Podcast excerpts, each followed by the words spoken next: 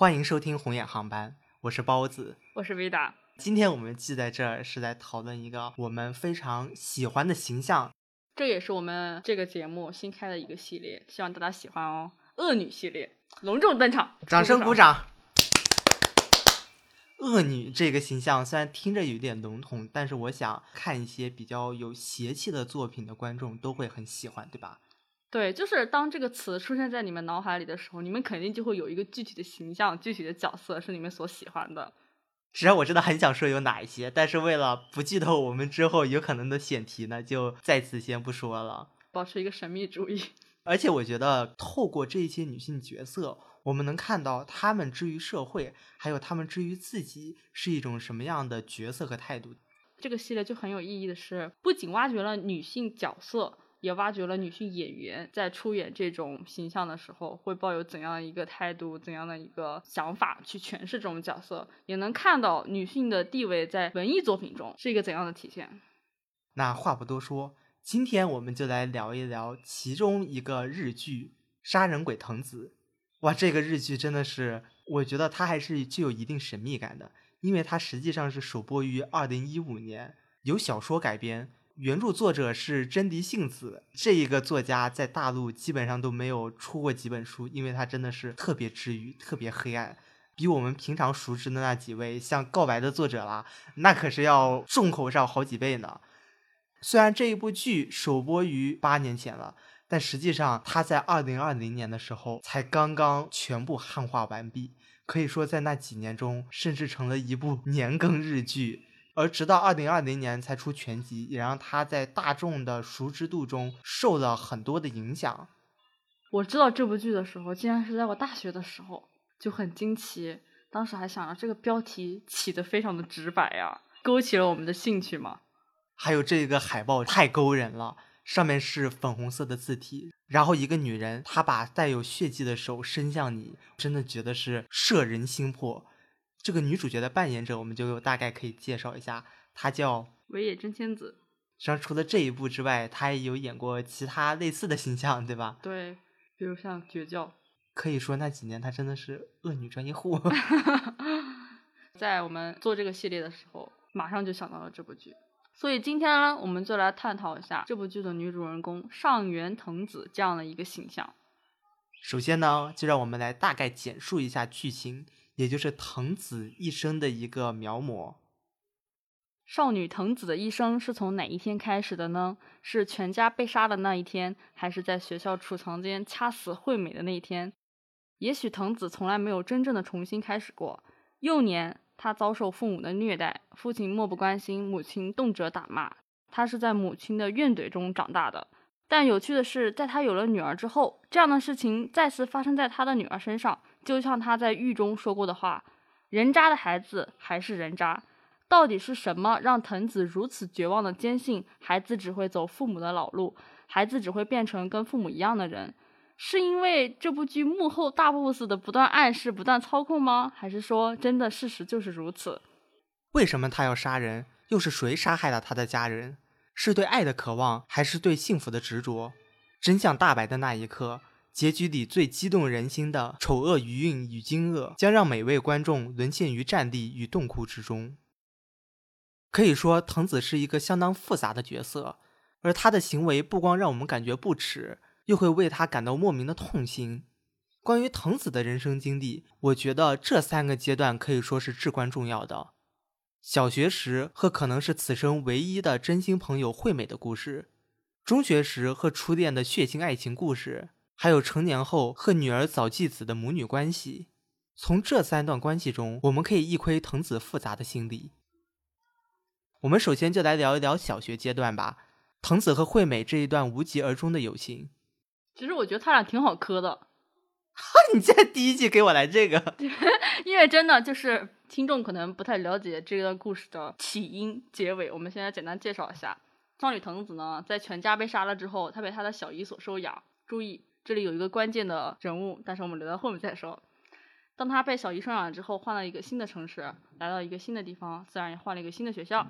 当他经历那样的悲惨阴影之后，他的小姨告诉他，从现在开始，你要忘记以前一切不好的事情，然后让我们重新开始。藤子就是怀着这样的一个心愿来到了一个新的学校。他想呢，他在这个新的学校呢，他要认识好朋友，要融入大家社会，变成一个跟以前完全不一样的人。所以，这就是藤子在这个阶段开始的一个目标。这个目标可以说是造成了他以后那些行为的一个动机。实际上，他的这种心理吧，我觉得从外人来看是有一点病态的。当然啊，这也是一种马后炮式的。还有一种从成年人的角度来看，就觉得你一个小孩子强行让自己去融入一个本不属于的集体，是一种对自己很不好的事情。藤子他从一开始应该心里就明白自己永远融不进去，不光是因为自己的身份，全家被杀害了，只有自己一个人幸存下来。而且他还要以一种受害者的姿态去融入班上最受欢迎的一个群体，尽管里面的那一个领头羊女生，她看起来对自己是非常不屑的，自己还要去阿谀奉承去讨好她，甚至还想过要去唱片店里偷唱片递给她。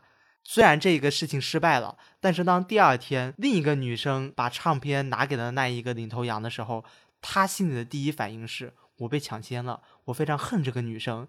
从藤子这样的表现，我觉得大家应该是不难猜测到，他以后很多的关系都会是极其失败的。我觉得他是在用一个成人的思维去思考一个简单的关系。本来在小学阶段，我们大家都是，那你不喜欢跟我玩，那我也不会跟你玩，我就去自己玩自己的，或者我找别人跟我玩。但是他呢，就非要硬融入进去，就是你明明不行，你还非要让他行，强迫自己，压抑自己，就是他这个方式就已经很扭曲了。所以在这种扭曲、病态的强行融入行为下，那一个角色就是至关重要的，甚至可以说是他小学生活中唯一的一段幸福时光。这个人物就是谁呢？一个成绩非常优异，但是因为家世而遭人排挤的一个同学，他的名字叫做小坂惠美。这个同学呢，我觉得可以说是藤子的另一个表现，因为他跟藤子其实非常的相似，他们的母亲都同样的虐待他们，他们的家庭都很不好。外面有很多的谣言，就说他们家的闲话之类的，所以他们两个人其实按照一般小说的进展，他们俩应该是可以惺惺相惜的。这就是为什么我刚才说他们俩其实挺好磕的，就是一个点。但是呢，惠美跟藤子她的表现形式是完全不同的。惠美是一个非常冷静，我可以说是麻木的，因为她应该是经历了太多次的失望。不再期待别人会去接纳他，或者说是跟他做朋友，但他内心心底毕竟小孩嘛，还是会有那种期望。所以在看到藤子的那一刻。我感觉他们俩就有一种那种注定的感觉，你懂吗？就是那种就是莫名磁场吸引了。对对对，所以惠美对藤子，她其实是非常关注的。在最开始的时候，藤子刚转过来呀，她故意去讨好那个小团体的那个领头羊啊，故意去唱片店偷东西啊，这些其实都是被惠美看到了。惠美对他有一种神奇的关注吧，就让我觉得他们俩的感情真的很好磕。但是呢，他们俩最后的结局却非常的令人唏嘘。他们俩关系的转折点，我觉得有两个。第一个是当班级里的其他人，尤其是那一个小团体，发现了他们俩关系比较好，甚至还一块玩的时候，当时就第二天就开始排挤藤子了。而这是藤子他首先想到的，并没有是为自己去辩解一下我为什么和他关系这么好，甚至去保护一下自己当时真的是真心认为的这个朋友。他第一时间想到是什么呢？就是瞬间要和惠美决裂。他当时直接就说了：“我们以后不要来往了。”我就想，天呐，你们还是小学同学，低头不见抬头见的呢。就那个场景，当时他说我们从现在开始绝交，顿时我就开始尬了，我就开始脚趾抠地。我说为什么日本人要搞这么尬的场景？为什么小学这样的小学生说出这种一本正经的话？我当时全身都很不适。但是藤子是正儿八经的，不管他心里怎么去想，他表面上他是一定要去做出这个姿态给别人来看，他就证明说，嗯，我跟他们不一样，我还是你们团体中的一员。他这个想法非常的体现了日本社会下的那种集体融入的规则，我觉得是极其的病态的。然后第二个关键点呢，就在于他们在班级养了一个小鸟，那个小鸟在有一天晚上被藤子发现已经死了。这个时候藤子干了什么事呢？他好像又感觉到了过去的悲惨回忆回到了他的脑海中。这时他唯一能做的就是按照过去的那一种回忆去触底这样一只已经死去的小鸟，把这一只小鸟分尸放进了焚烧炉。虽然这样子的行径后来肯定是会暴露的，但是在大家都感到很恐慌的时候，有一个人却对藤子非常冷静的说出了一句话：“我看到了，是你剪断了小鸟的四肢。”这个人就是惠美。就是在藤子那天晚上发泄自己情绪的时候，他在分尸的时候正好被惠美看见了。惠美的反应啊，在我这里我觉得也是很耐人寻味那种感觉，就是一个小孩看到另一个小孩在分尸，然后呢，他不尖叫，他也不叫老师过来看，他就是冷冷静静的看，然后看完了，第二天还还对着那个杀鸟凶手说，也不能说杀鸟凶手，分尸鸟凶手，然后说我们一起去自首吧。这种做法哦，非常的冷静，非常的成熟，根本不像是个小孩会做出来的事。所以我觉得从这里你也能看得出来，惠美其实也是一个很扭曲的小孩。而在此之前，藤子为了讨好那个小团体的人，他已经对这只鸟说出了一些不大恰当的话语，遭致了全班同学的鄙夷。你知道这件事情可能在我们高中的时候也也会经常发生嘛？比如两个小团体之间就是有摩擦，然后藤子这种中间中间墙头草呢，就为了讨好一个人，就故意说那边的坏话。但是他不知道的是，你这样的这个行为啊，换来的并不是能融入集体，而是说就是更加招致了大家对他的猜疑和鄙夷。而藤子呢，在这种情况下，为了保住自己的形象，就我觉得他给自己立了个人设，所以在惠美提出我们一起去自首这样的一个条件下，在石灰室里，他掐死了惠美。就以一种极端恐怖的反应，还有那种小孩不应该会做出来、想出来的第一解法，他就选择了这样的一个解法去来处理这件事情。我觉得这就是他恶的开始一个苗头。所以说，这段友情真的是非常遗憾。他们有过一块玩撞撞车的经历，当时真的看的是太美好了。就像你说的，在一般小说里可能就成了，对吧？但是在这儿就并没有。这也不一定是作者强行要这么安插这样子的情节。如果从藤子还有甚至是惠美他们俩的性格来看，这可能就是一种必然。我们在刚开始的时候就说到了，惠美就算是另一个版本的藤子，因为他们俩有着相似的家庭环境和背景吧，都受到虐待，都遭到他人的非议。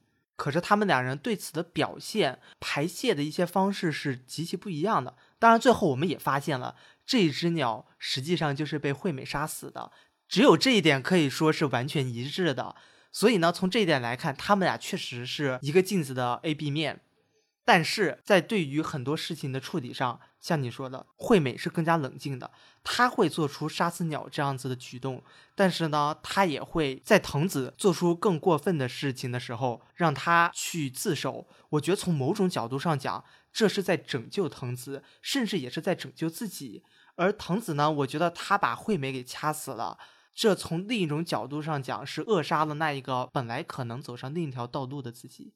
哎，我跟你想的这点有点不太一样哎，就是因为你刚才说到拯救嘛，其实我觉得，嗯，惠美对于藤子来说，比起拯救这种伟大的词来说，更像是一种慰藉。同类的慰藉，我们俩刚才猜测惠美的那个想法，它的成因啊，我们我跟你想的有点不太一样，就是你觉得他是为了阻止藤子做出更过分的事情，而我是这么想的，我是觉得惠美从一开始杀死那只鸟，就是为了把这件事情嫁祸给藤子，或者说是让藤子有这种危机意识，然后自己趁虚而入，继续能跟藤子当好朋友，就是那种病娇的做法，你知道吗？所以当时我真的完全磕到了，我真的觉得哇。这就是爱情啊，同学们！我懂你，就是指他做这个行为是为了引出藤子后面的另一个行为，对吧？对，然后他在趁虚而入，所以他当时在跟藤子说我们一起去自首的话，我觉得他内心是在窃喜的，因为他觉得这样子我又陪伴在你的身边了，然后这样我们又可以在一起玩了。我这种猜想可能会比较阴暗，你这种猜想可能更符合本剧的基调。但是真的，我就没有办法控制自己不往这方面想，因为我觉得他们俩的表现就真的很好磕，就是那种救赎小说里面一起堕落的那种同类，你知道吗？就非常的有意思。但是最有意思的点就是在藤子失控的情况下，他掐死惠美的时候，惠美那个时候想的并不是生气，你为什么要这样对我？他反而是看到了藤子脖子上因为凶杀而带来的那道疤，他那一刻起他悟了，他说啊。原来你跟我是一样的，然后他那一刻起，我觉得他脑子里应该是很后悔的，后悔之前用的方法应该是用错了，应该用另一种方法才能得到藤子的心，所以我觉得他俩真的是太好磕了，激动了，家人们，这一集也算是全剧前几集比较耐人寻味、质量比较高的一个点。这里面对于两个角色的刻画，我觉得都是有很多可以挖掘，甚至每个人就像我们俩一样子想的点都会截然不同。对，非常的丰满。唉，所以说小学阶段，但是没办法，就是造成了一个令人遗憾的结局。在经历过这件事情之后，藤子他强大了，他升级了，他升到了中学阶段。对，这个时候呢，他还是会继续去那一个唱片店。他实际上从小学的时候就看到了唱片店里那一个打工的店员，至少在他眼里是一个非常帅气的男生，甚至在我看来是一个和他截然不同的男生。对而在那个时候，无论是男生女生吧，对于一个自己可能有一些想成为的人，是会自然而然的产生一种爱慕心理的。藤子就这样慢慢喜欢上了那个男生，而此时呢，他在自己打工的地方也交到了另一个好友。就这样子，藤子和男店员谈恋爱了，他们俩成为了男女朋友，而她也会拉着自己的闺蜜，三人一块儿尽情玩耍。然而就是这样子，事情慢慢开始有了不同的走向，甚至可以说是又一次失控了。你刚才说的那些，全部都是藤子中学阶段的一个辉煌啊。还有一个点就是，他在中学阶段其实成绩是非常优异的，可以算是好学生的代表嘛。还作为学生代表来演讲，他的成绩还可以直接保送高中。我觉得在这个时期应该是藤子的辉煌期，但是还就是这样的一个辉煌期，成为了他人生中最难以忘却、最重要的一个转折点。我觉得这个时期完全的造就了藤子的以后的一个行为，尤其是这个男的，他的初恋，我越称之为全剧最烂的人渣。而且最有趣的就是，像小姨说的，他母亲也是因为中学时期谈了渣男，所以人生才被毁的。而藤子竟然啊，很不可思议的真的重蹈覆辙了。现在我来描述一下这个渣男到底有多渣。这个男友呢，他刚开始跟藤子在一起，只是为了新鲜的肉体。厌倦了之后呢，看到了藤子身边的白富美朋友，立刻转向白富美。在他们俩偷偷约会的时候，被藤子发现了。藤子这个时候为了保住自己心目中美好的爱情和他所认为的幸福啊，因为他这个时候的幸福点就在于自己要做一个贤妻良母，就是这样子。所以他为了保住这样的一个爱情，找了他的朋友说：“你们以后不要再见面了。”然后最有趣的事情发生了，在这个朋友说出了他们以后不要再见面的话之后，这个渣男竟然愤怒之下掐晕了那个白富美朋友。他懦弱无能到竟然要自己的女朋友去善后，我当时看到我整个人血飙升，我说这是什么渣男？我的天呐！然后全剧后面最有性张力的一幕来了，藤子这个傻子，他居然真的跑去帮他善后，还帮他分尸，然后他们两个人就因为这样的一个杀人事件又重新连接在一起，藤子也终于实现了他的梦想。贤妻良母，跟男友结婚，有了一个家庭，她以为的幸福终将来临了。这样真的是幸福吗？并不是。在结婚以后，他们俩因为两个都没有本事，没有工作，所以呢，从大房子搬到了那种普通的民居。这个男的呢，还在家里啃老婆本，让老婆出去工作，自己家里玩什么摇滚，对摇滚的乐队的队员说：“我老婆好丑啊。”最过分的事情，他居然把他们俩的女儿关在壁笼里，就因为他觉得他女儿长得丑。我觉得这个男的的所作所为已经已经不能称之为恶了。日本社会所有的缺点、所有的烂都集中在他一个人身上了。所以当时我在看到这个人物角色的时候，我说：“哎，这个人物还是挺写实的。”藤子呢，我觉得他有一个执念，就是像你说的，成为贤妻良母。这一点确实是日本现实社会的一个写照了。而且她当时是因为和男友发生了多次性关系吧，自己怀孕了。对，这个时候这种愿望肯定是第一，而且是最为强烈的。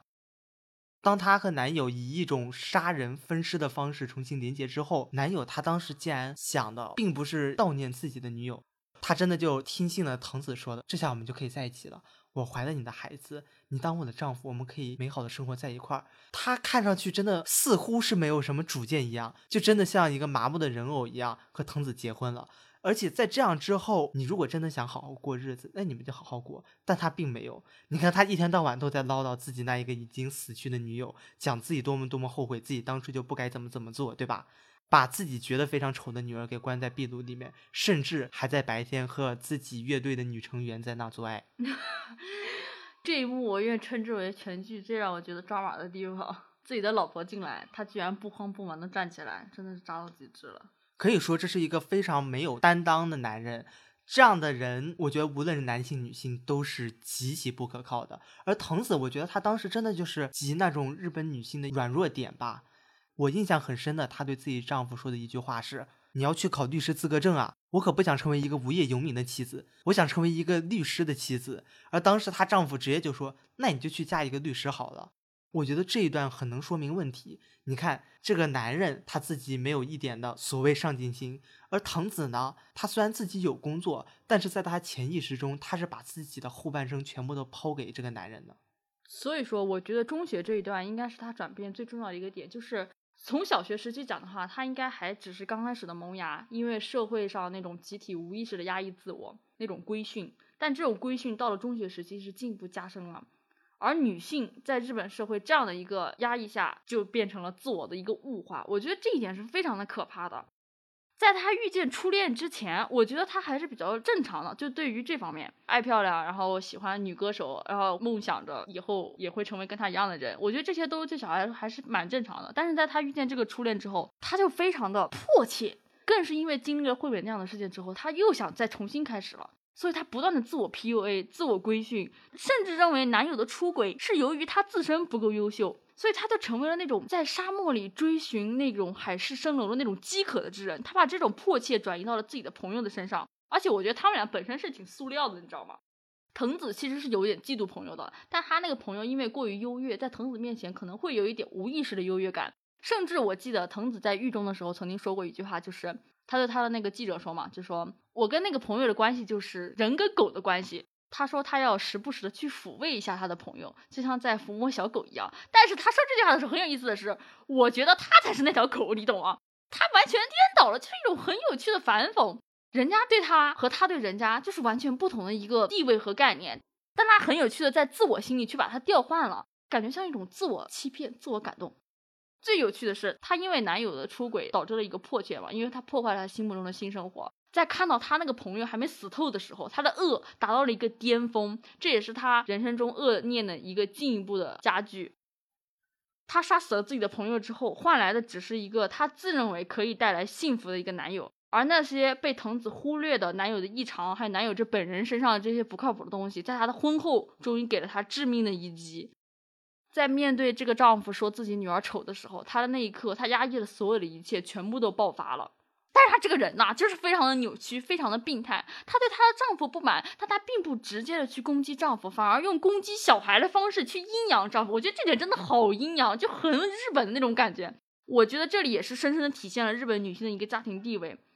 而丈夫在这种情况下，非但不反省自己的错误，还深刻的去怀念那位死去的朋友。就像你刚才说，他也不是真的怀念，他就是后悔吧，他虚情假意，就是总觉得自己如果没有跟藤子结婚，跟那女的没死的话，他现在已经是功成名就，有着幸福的人生。对，只是一种根本就可能不存在的可能性而已。所以她崩溃了，所以她把丈夫给分尸了，这就是她错误的第二次循环。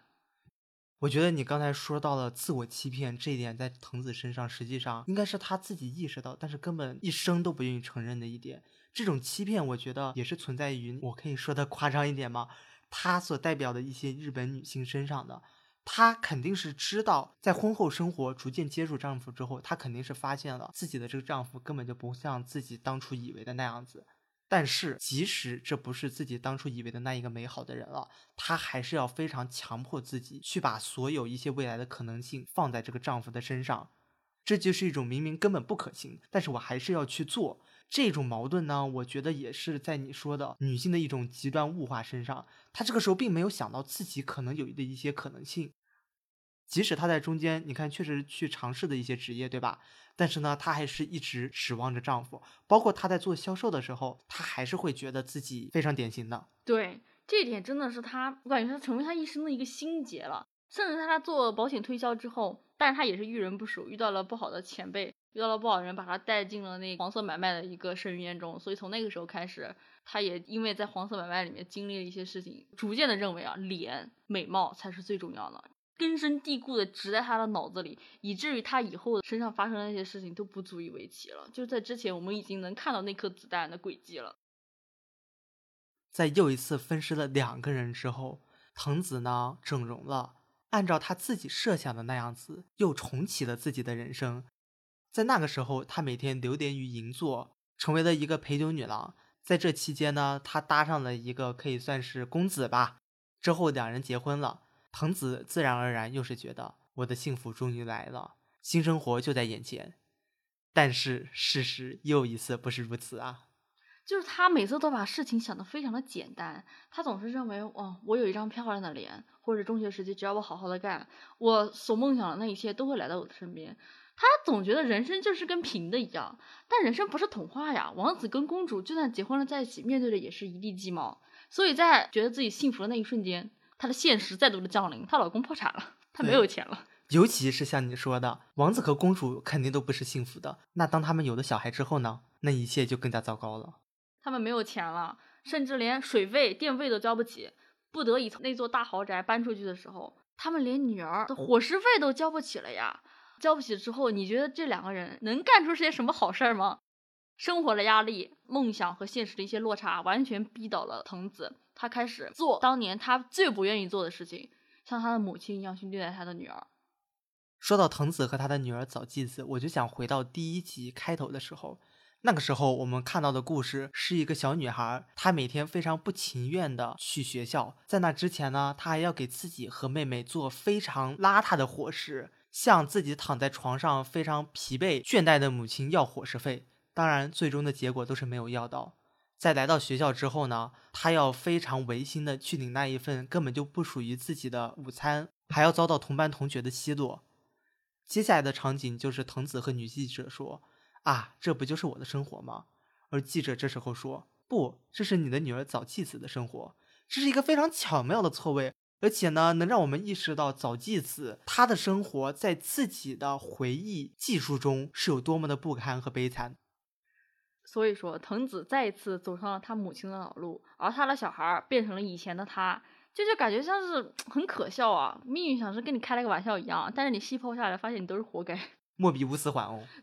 一开始的时候，我们是通过找自己的角度去看整部剧的，所以我们会觉得你感到气愤啊！为什么这个妈妈要这么对待女儿？然后再往前细剖，发现啊，藤子原来也被这么对待过啊，那就感觉内心深处更加无奈了。为什么会这样子呢？这个时候的藤子呢，我觉得他跟过去呢还是有那么一点点区别的，就是杀人的手法呀，经验更加老练了一点。就像以前那个时候没钱，只能去做推销员，只能去卖。但是现在他没关系了，我升级了，我大不了我杀人嘛。后面他杀人，我愿称之为侮辱日本警察最好的范例。日本警察真的是在这部剧中被完全的侮辱到了。他杀人杀了那么多人，居然没有一个被发现。那么草率在和服店杀人的时候。尸体就那么大大咧咧躺在旁边，他就这么大大咧咧走出了店门口，居然没有人发现。这段真的就是很可笑。但人呢是杀不完的，但他的钱呢仍然是没有的，所以藤子也开始无奈了。所以我觉得他后期的时候其实是有一种有点破罐破摔的感觉，但他这个人又非常的固执，在这种山穷水尽的情况下，他仍然要给身边的人，包括他的小姨嘛。邻居塑造出一个他们家庭非常幸福美满的假象，也就是说，他们每年都会去带女儿去照那个什么全家福，营造一种他很幸福、他很快乐、他的生活还是非常的美好。其实都是假的。从这里就能看得出来，他这个人就是病态已经成结了那种。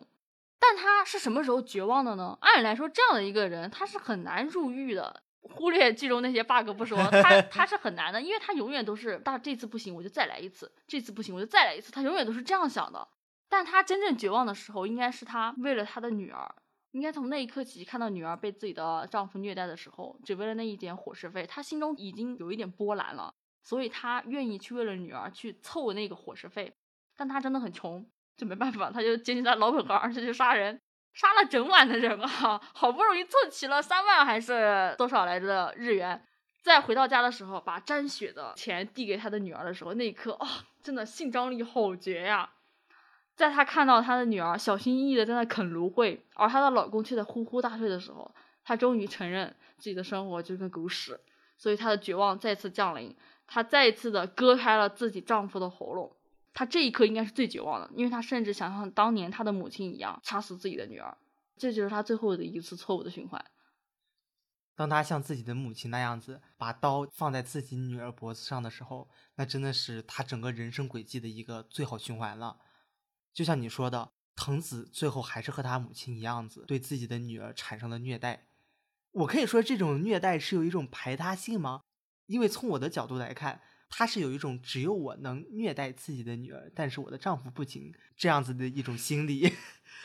可是这是我在起初看的时候的想法，因为她当时真的就是对自己的女儿拳打脚踢，包括像看到自己的女儿就直接说：“你知道为什么我们现在这么穷吗？我们连水费电费都没有吗？那是因为你长得不够好看。”就像当初她的第一个女儿被自己丈夫说的那样子。对。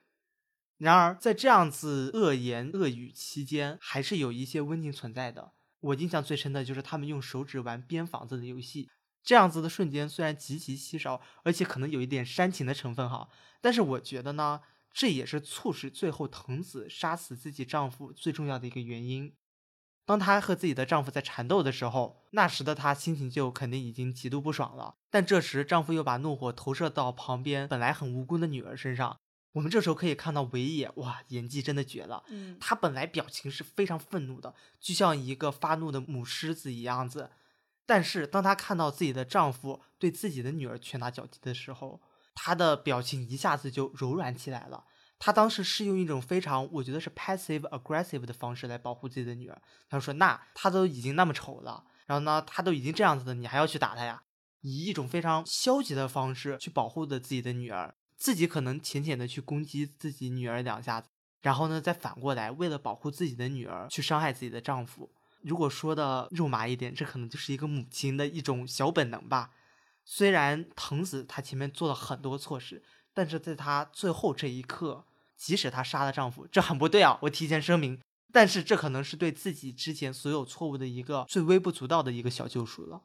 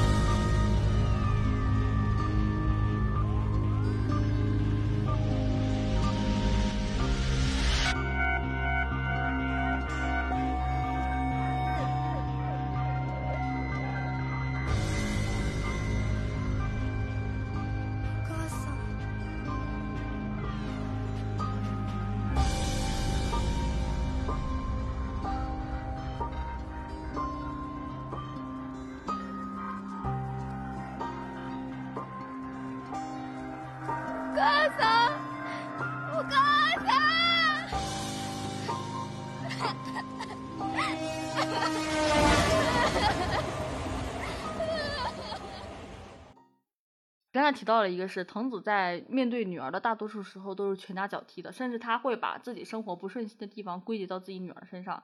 他在对自己女儿说出“都是因为你不漂亮”这句话的时候，攻击的其实不是他的女儿，或者说是攻击的不只是他的女儿，还是他自己，就是他本人没有意识到而已。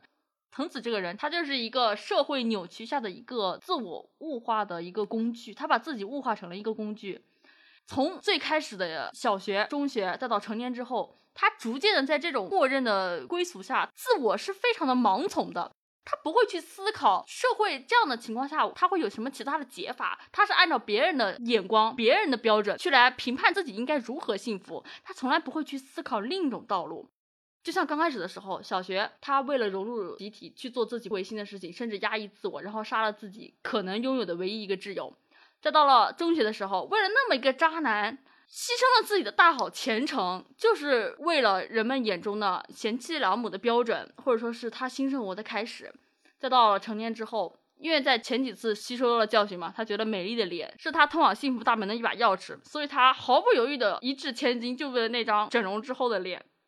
这所有的一切，我们细抛下来就会发现，他根本没有把自己当成一个人去对待，就像他自己一直唱的那首歌：“我是一个心怀梦想的歌唱人偶。”自我非常的渺小，我觉得这种渺小有一部分是因为社会的成因，还有一部分是因为他的价值和观念是不完善的。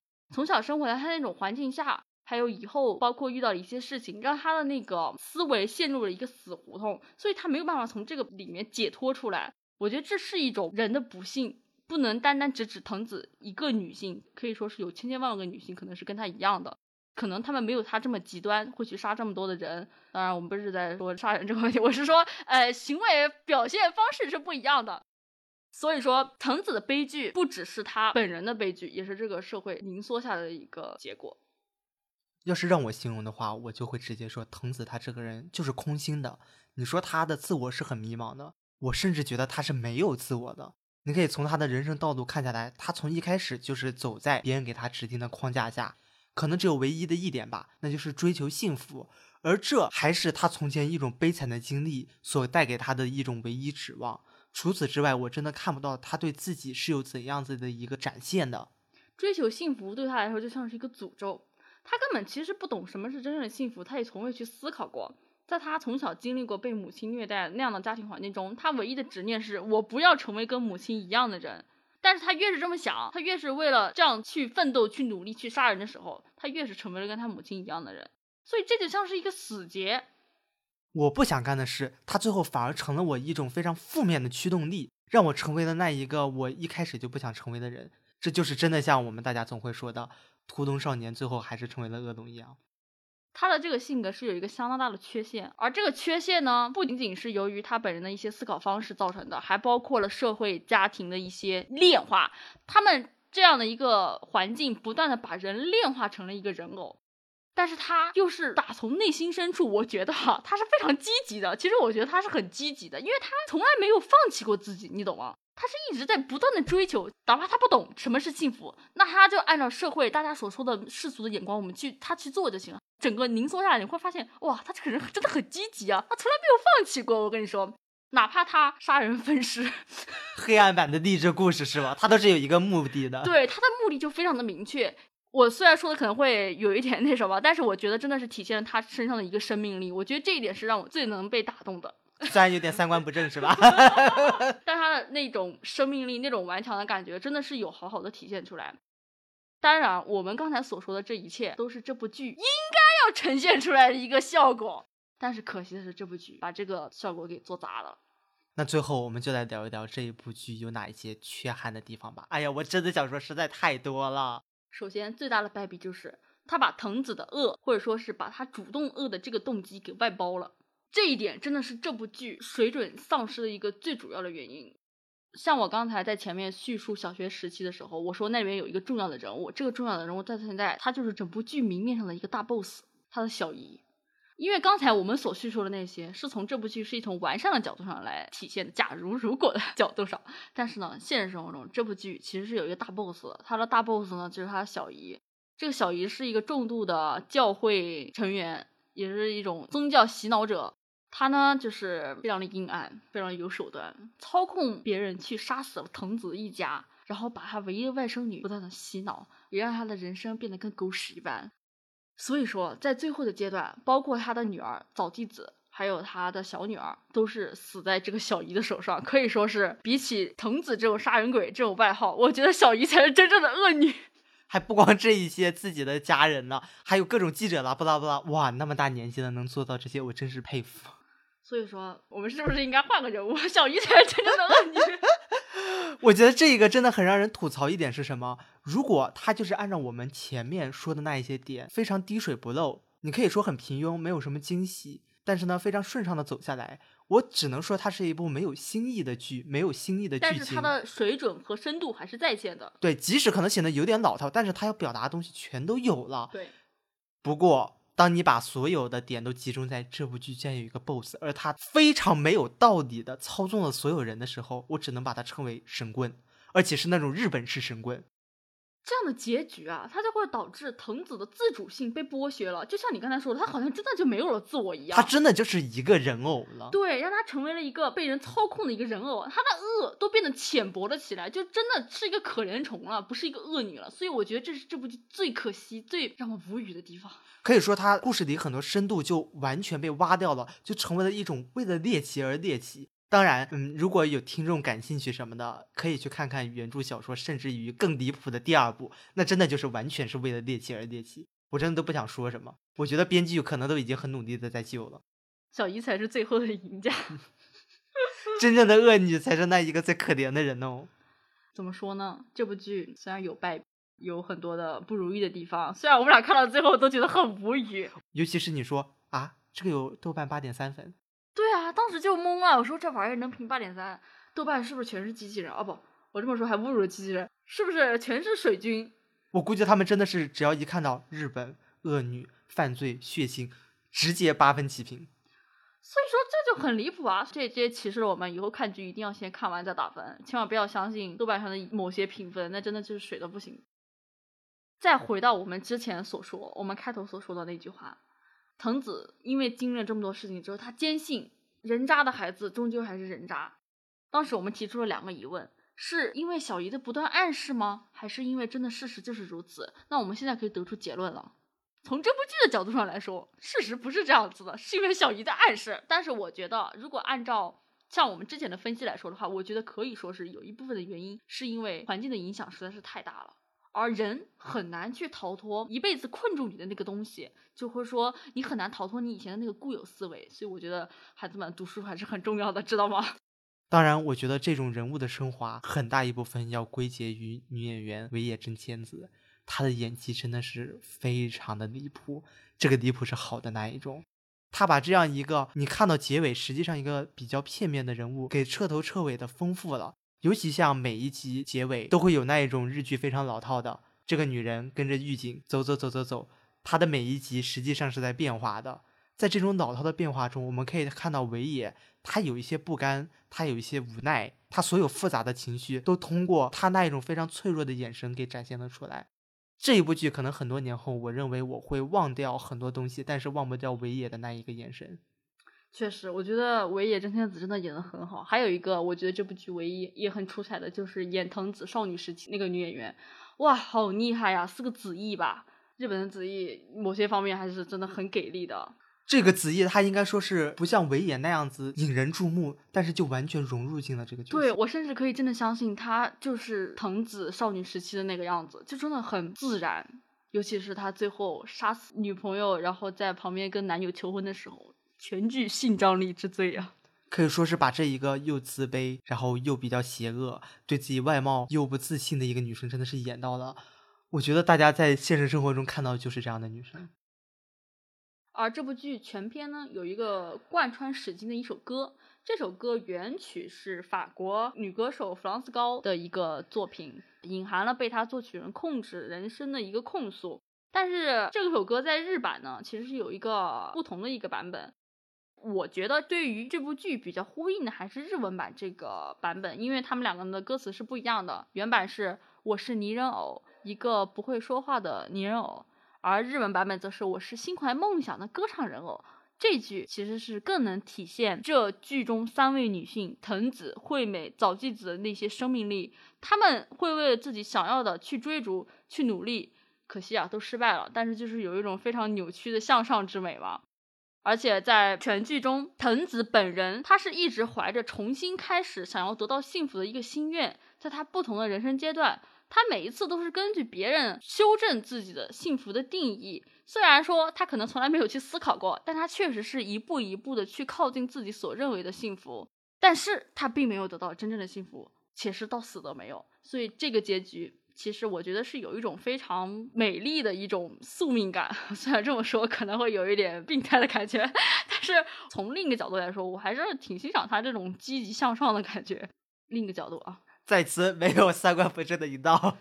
其实也文艺作品啊，大家欣赏的其实是人物的内核，给了我们一个深刻的启示：孩子们多读点书，在追逐一个东西之前，先要搞清楚它是什么东西啊。然后呢，这一期关于这个恶女藤子，我们就叙述到此了。关于她到底是恶女呢，还是可怜虫呢？这样的评判，我相信听众心中自有定数。请期待我们下一期的选题给大家带来什么样的惊喜。然后这期我们就到此结束了，那我们就下期再见，拜拜，拜拜。